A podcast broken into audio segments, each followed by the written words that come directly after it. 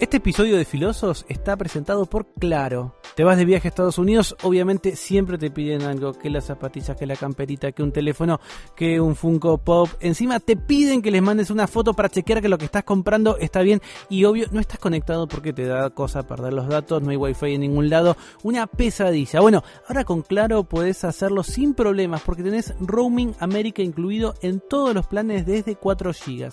Así que navegas, hablas, mensajes en toda América como si estuvieras aquí. Ya lo sabes, si vas a viajar tenés que tener un plan claro con Roaming América incluido. Si ya sos cliente, llama al asterisco 611 y cambiate de plan en el acto. Si no, comunícate con el 0800 123 claro, 0800 123 claro y pedí tu plan con Roaming América incluido desde 470 pesos por mes. Claro, es simple.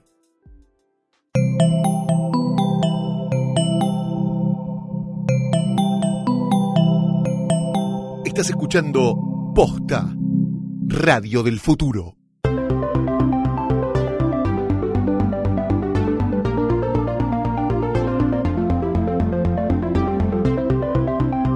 Bienvenidos, esto es Filosos, problemas de filosofía verdaderos inspirados en la ficción.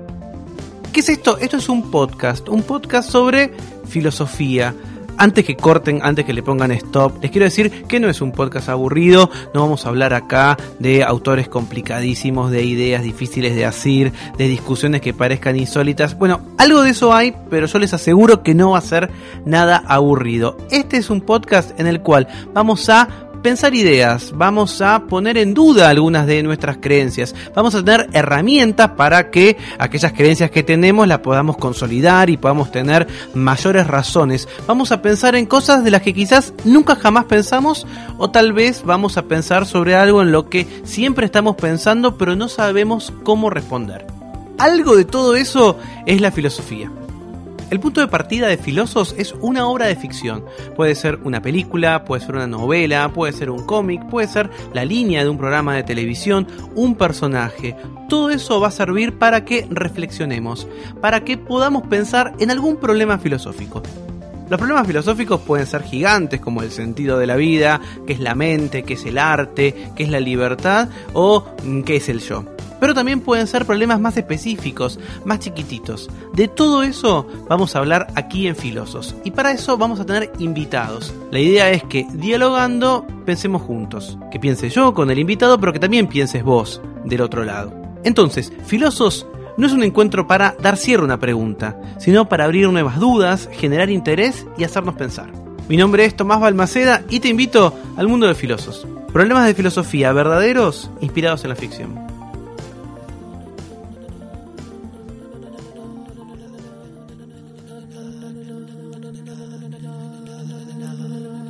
En este capítulo de Filosos vamos a hablar sobre cómo el lenguaje puede construir el mundo. Y para eso vamos a utilizar la película Arrival, una película de 2016 en donde unos extraterrestres llegaban a la Tierra con un mensaje difícil de descifrar. Para poder charlar sobre esto, la trajimos a Diana Pérez. Diana Pérez es doctora en filosofía, es profesora titular de la materia Fundamentos de Filosofía y de Metafísica en la Universidad de Buenos Aires. Si no viste Rival, este es el momento de poner pausa e ir a buscarla en un sitio de streaming, en alguna plataforma, en algún torrent. La vas a encontrar. De verdad que es una película buenísima y estoy seguro que la vas a disfrutar. Porque viendo la película vas a poder comprender mejor algunos de los temas que vamos a discutir ahora con Diana Pérez. Bueno, hay varias cosas en la película que me parecen muy interesantes. A mí la película realmente me gustó muchísimo. Lamenté que no le dieron al Oscar la mejor película. Creo que se lo merecía.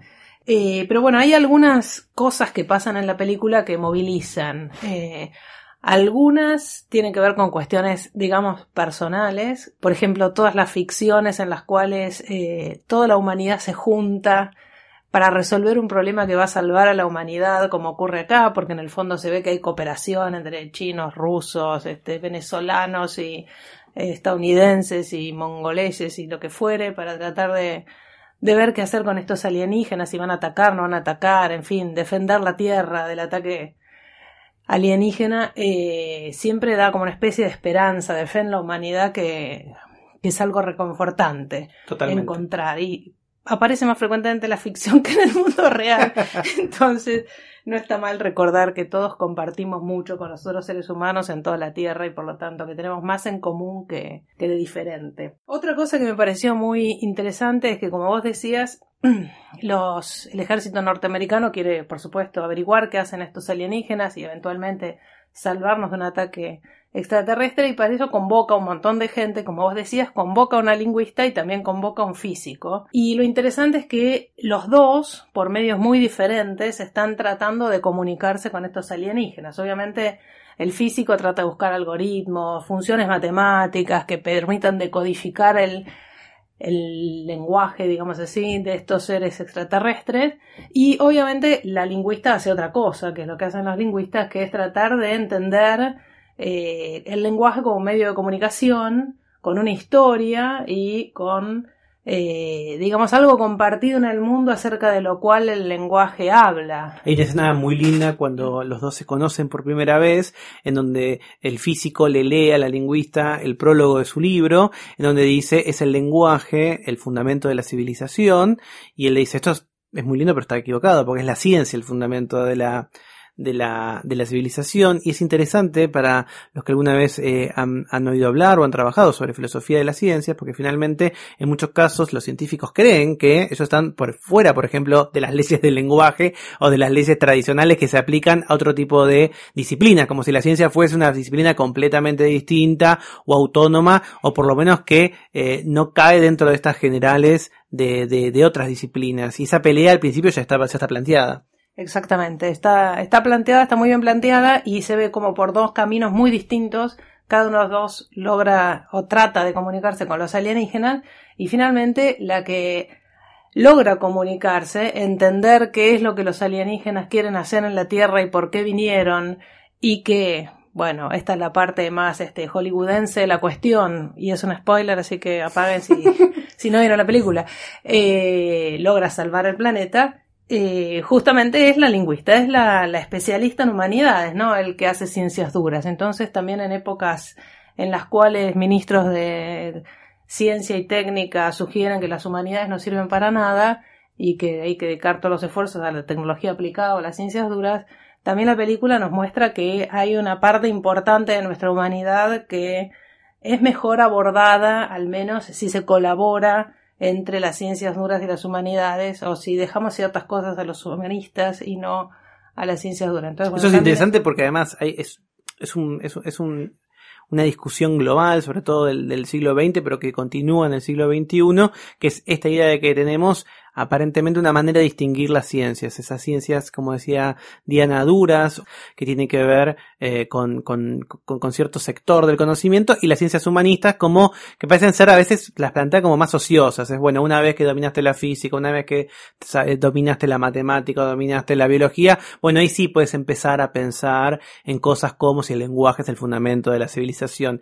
Otra cosa que también es interesante, por lo menos para mí en la película, y es una pregunta final que se hace, que se hace la, protagonista principal, que se pregunta eh, algo así como si uno pudiera ver toda su vida entera en, desde algún punto fuera del momento actual en el cual uno está viviendo y pudiera entonces saber todo lo que pasó y todo lo que le va a pasar en su vida, si habría algo que uno cambiaría en su vida, ¿no? Y esa es una pregunta que me parece que también es filosóficamente muy interesante y que tiene que ver con cuestiones como el significado de la vida, que son cosas que, que bueno, que dieron origen a las reflexiones filosóficas y que son el tipo de preguntas que todos deberíamos hacernos en algún momento para saber dónde estamos parados, qué estamos haciendo, si queremos seguir haciendo lo que estamos haciendo o, o hay alguna manera de vivir nuestra vida mejor que la que estamos teniendo y como decía Tomás, la filosofía también sirve a veces para cambiar las cosas que vemos que están mal cuando nos ponemos a reflexionar y a pensar si estamos convencidos de lo que estamos haciendo o lo que queremos o de lo que pensamos.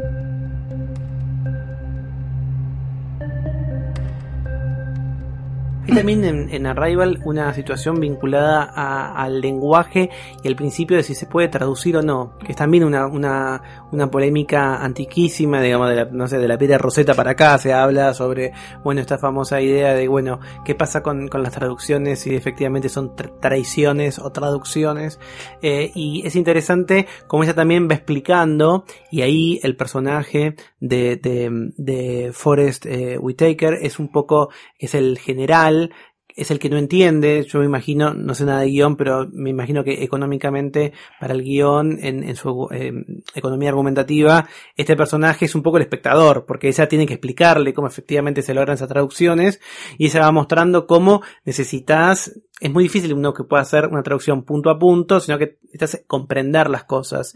Y eso también es un problema, ¿no? Filosófico, tratar de ver si el lenguaje efectivamente construye el mundo. Exactamente. En realidad, la razón por la que fui a ver la película al cine tenía que ver con que eh, había escuchado que esta película trataba exactamente de ese problema. De hecho, menciona explícitamente la lingüista lo que se llama la hipótesis Sapir-Whorf, que es esta idea que, que vos estabas diciendo, Tomás, respecto de en qué medida el lenguaje nos, eh, nos lleva, nos condiciona, nos determina la forma en la que pensamos el mundo y en la que, eh, en el fondo, podemos actuar en el mundo, porque de alguna manera nuestra acción va guiada por nuestro pensamiento. Eh, y justamente entonces una de las, de, las, de las ideas interesantes filosóficamente que plantea la pregunta tiene que ver con en qué medida es posible, yo más que, más que digamos, lo, de lo que se trata acá en la película es de lograr comunicarse, más que de traducir, de lograr comunicarse lograr comunicarse para entender cuáles son las intenciones de los alienígenas en la Tierra, pero para eso tenemos que poder, como dice ella, hacer una pregunta y entender la respuesta que nos dan. Y para hacer una pregunta y entender una respuesta, o para dialogar en general, de alguna manera es necesario tratar de comprender la forma en la que el otro está pensando el mundo y está pensando la- la- las relaciones humanas, las relaciones entre seres, en este caso más ampliamente. Y, bueno, lo que, lo que mm, trata de hacer la, la lingüista justamente es, digamos, con lo que se encuentra la lingüista es con seres que emiten sonidos, digamos así, que no son sonidos articulados similares a los lenguajes humanos, en el sentido que no es posible identificar un conjunto de sonidos que se repitan, como serían en nuestro caso las palabras, que en cualquier discurso podemos ver que ciertas palabras aparecen reiteradamente a lo largo de una serie de sonidos que emitimos. Y por otra parte se le ocurre comunicarse no solo con sonidos, sino también con, con un, len- un lenguaje escrito para, para reforzar la idea de- del símbolo que simboliza lo que está ahí afuera y tratar de entender que es la Tierra, por ejemplo. Y, y bueno, la forma de escritura también es muy extraña, ¿no? Entonces, lo que es muy extraño porque es como un círculo. Escriben en lugar linealmente, eh, de, manera no lineal. Eh, y acá, bueno, entonces claramente se ve eh, a lo largo de...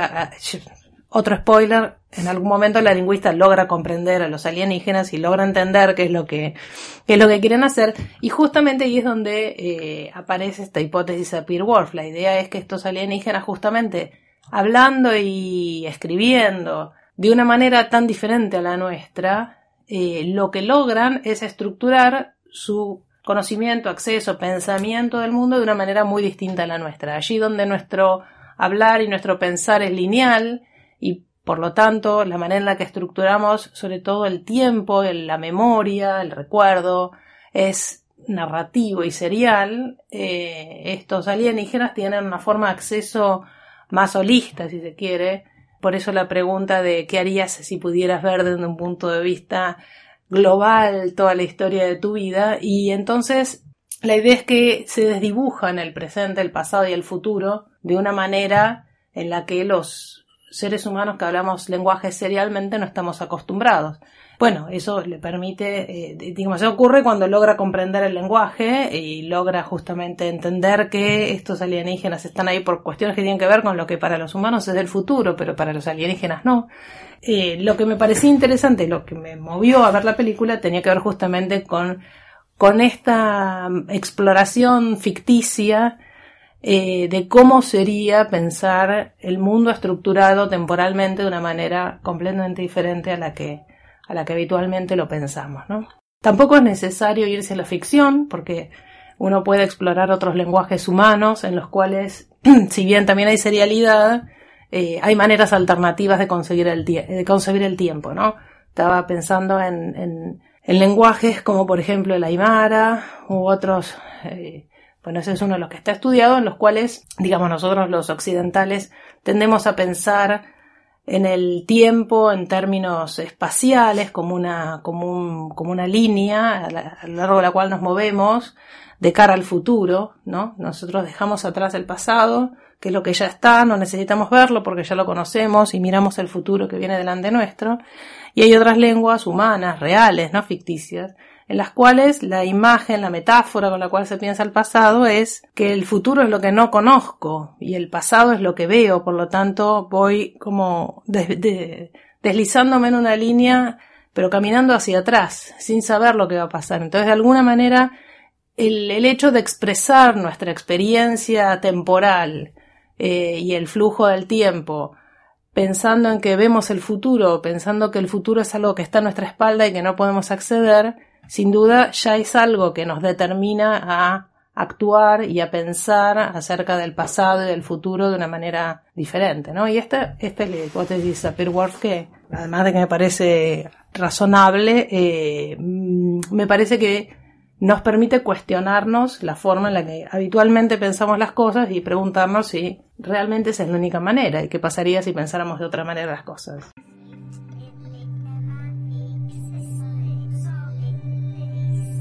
Supongamos que vienen extraterrestres, vienen visitantes, vienen seres que no son humanos, que nunca tuvieron contacto con el humano, nos queremos comunicar con ellos. ¿Cuál sería la base mínima para la cual uno pueda pensar que esa eh, comunicación es posible? ¿Que ellos sean racionales? O sea, uno qué tiene que esperar para que pueda existir la posibilidad de comunicarnos. Incluso en Arrival estos extraterrestres tenían, o estos visitantes tenían, eh, como vos mencionás, una percepción del tiempo distinta, su lenguaje también marcaba esto, pero algo permitió esa comunicación, incluso cuando, sobre todo las escenas del final, a uno le cuesta entenderlas, porque de algún modo en esta percepción no lineal del tiempo, aparecen escenas desde la subjetiva de la lingüista que uno las comprende ya terminada la película y cuando las discutís con la que la persona que la viste o te metes en un blog o, te fijas en internet qué es lo que la gente estuvo diciendo. ¿Cuál, yo, yo, me quedé pensando cuáles serían las bases ¿no? que uno podría pensar para, para decir, bueno, con, esto es lo mínimo que yo necesito para poder comunicarme. Bueno, eso es lo que creen muchos filósofos, por ejemplo Davidson. Eh, y muchos otros, y supongo que es la manera más o menos tradicional filosófica de pensar estas cosas. Yo eh, no estoy muy convencida de que eso sea exactamente así. De hecho, en la película, si uno quiere, se insinúa que no es así desde el momento en que eh, en una conversación de intercambio, no me acuerdo si era con los ingleses o los chinos o con los dinamarqueses o cuáles otros que están tratando de comunicarse, llegan a la conclusión de que parece que no entienden matemática, porque no entendían lo que era una ecuación o lo que fuera. Habían estado tratando de comunicarse no en un lenguaje humano, sino en un lenguaje formal, racional, como parece ser el lenguaje de la matemática, y parecía que los este, extraterrestres, a pesar de que tenían las naves espaciales y viajaban de un lado para el otro por el universo, no lograban entender lo que era una ecuación. De alguna manera, yo creo que la película insinúa que las bases de la comunicación no, no pasan tanto por la racionalidad como por algún otro tipo de vínculo intersubjetivo, de comunicación. Si no recuerdo mal el momento en el que, digamos, lo que, lo que la lingüista logra comprender por primera vez del grafismo escrito, cuando, cuando logra leer eh, lo que escriben estos alienígenas, eh, es algo que escribe un alienígena en un momento emocionalmente muy difícil, porque es el momento en el que de alguna manera es inminente un ataque y de hecho uno de los alienígenas había sido atacado y, estaba muriendo o algo por el estilo. Con lo cual, de alguna manera se insinúa, creo yo, pero es mi lectura, que debajo de la posibilidad de la comunicación tiene que haber algún tipo de conexión intersubjetiva, si se quiere, más bien de carácter afectivo o emocional que de carácter racional. Ok, o sea, sería otro tipo de, de condición de posibilidad, digamos, distinta como la mencionabas vos, que es eh, esto que planteaba Davidson, que él creía que era la racionalidad lo necesario para por lo menos garantizar que esa traducibilidad fuese posible en principio, digamos, más allá de que se lo alcance o no. También lo que estuviste mencionando me hizo eh, acordar Acá me puede fallar un poco la memoria, pero cuando era chico, cuando era adolescente, yo leí eh, Contacto, eh, la, la, novela que después hizo la película, y en Contacto, eh, que es de, de, Carl Sagan, la idea era que eventualmente los, eh, eh, los visitantes, los extraterrestres, lograban comunicarse, ya que en el, en, el número pi, que ellos consideraban que era una constante en todo el universo, alguien que no eran los visitantes ni eran los humanos, sino que eso generaba la idea de que había un dios o que había una, una instancia superior por encima incluso de esta civilización avanzada, había dejado mensajes. Si uno efectivamente podía eh, completar la saga completa de los números de pi, uno podía encontrar ahí coordenadas para tener esos mensajes. Y entonces, a diferencia de lo que sucede aquí en Arrival, lo que pasaba en la novela Contacto, no me acuerdo si en la película está presente puesto así, finalmente era a partir de pi, que se suponía que es un valor universal, que universal en sentido fuerte porque efectivamente existe en todo el universo, eh, se comunicaban, uno tenía los conocimientos necesarios para, por ejemplo, viajar, eh, en el caso de contacto, si mal no recuerdo, eran como una especie de, como de atajos, que uno puede pasar de un punto de, de, del, del espacio a otro completamente distinto de manera muy rápida porque te metías como unos tunelcitos. Y ahí es interesante, a diferencia de lo que mencionaba recién Diana, que en Arrival efectivamente estos visitantes no conocen nuestra aritmética, la idea es podemos pensar para otros filósofos, para otro, para otro, otro capítulo de este podcast, este famoso debate de si las matemáticas o si los números es un invento o es un descubrimiento.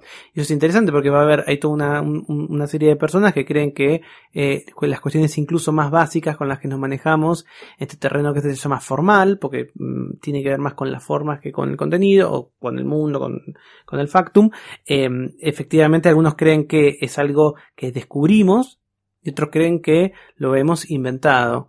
Digamos que eh, en contacto parece ser algo descubierto, que existe previamente a nosotros, y para, para Rival es algo que hemos eh, justamente inventado, porque estos visitantes no conocían la lógica o por lo menos los principios de la aritmética tal como nosotros.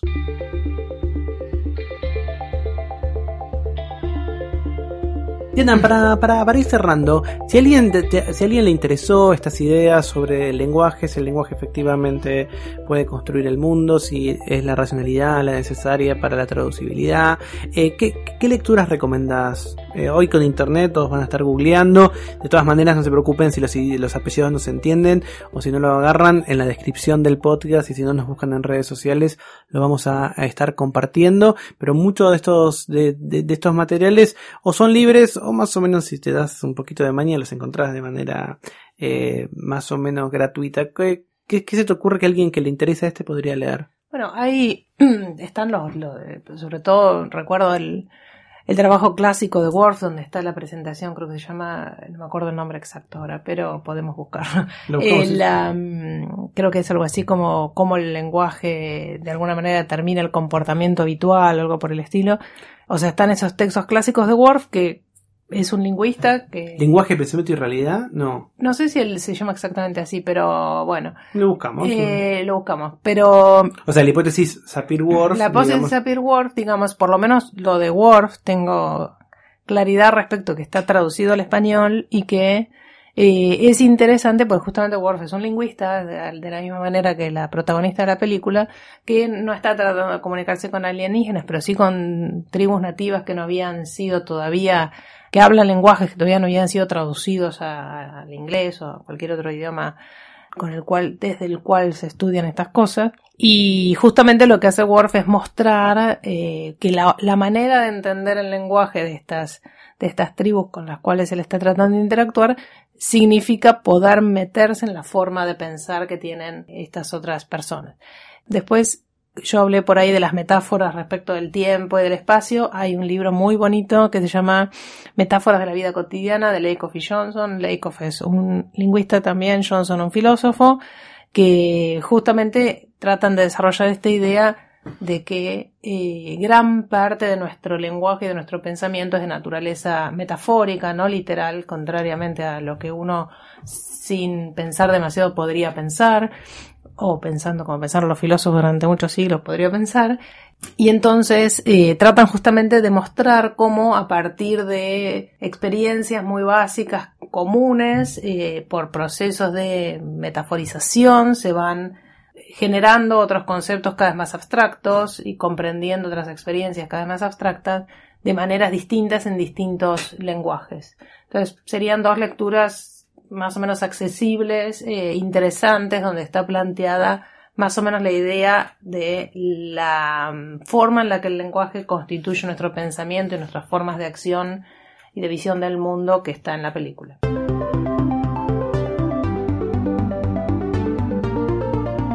Hoy aprendimos que Arrival, además de una gran película, es un gran disparador de cuestiones de dudas, de comentarios. Estoy seguro que si la viste en el cine con amigos o en tu casa con alguien que querés o que conoces, seguro que al terminar estuviste discutiendo algunas eh, cuestiones de la trama. Arranca así, termina así, la hija es niña, es adolescente, cuándo surge, cómo es el mundo, si efectivamente sabemos todo lo que sucede o todo lo que va a suceder. Pero también aquí en Filosos descubrimos que hay muchas variantes filosóficas que hay muchas aristas para abordar. Uno viviría la vida del mismo modo si tuviera la oportunidad de volver a hacerlo. Uno puede pensar que existe un pensamiento, una idea racional por fuera del lenguaje. Esta realidad que vivimos, ¿es así o es que el lenguaje la estructura, la corta, la divide en segmentos específicos y que no nos queda otra manera de pensar que no sea aquella por la cual aprendimos a nosotros a comunicarnos. ¿Hay algo más allá de la comunicación? ¿Hay cosas que no se pueden comunicar y que por lo tanto son menos reales que aquellas que sí podemos compartir? Estas son algunas de las cosas de las cuales estuvimos dialogando hoy aquí en Filosos. Recuerden, esto es un diálogo, un diálogo con el invitado, conmigo y con vos, que estás del otro lado y que te haces alguna de estas preguntas o seguramente más preguntas y mejores preguntas. Busca las redes de posta que vamos a estar ahí compartiéndolo, vamos a estar charlándolo, discutiéndolo, seguro que se arman lindos debates y que todos ganamos aprendiendo y discutiendo un poquito más. Mi nombre es Tomás Balmaceda y esto fue Filosos, problemas de filosofía verdaderos inspirados en la ficción. Los dejo pensando hasta el próximo episodio.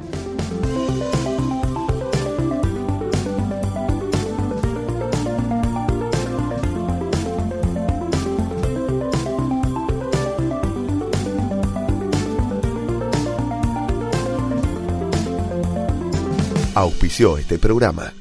Claro, es simple.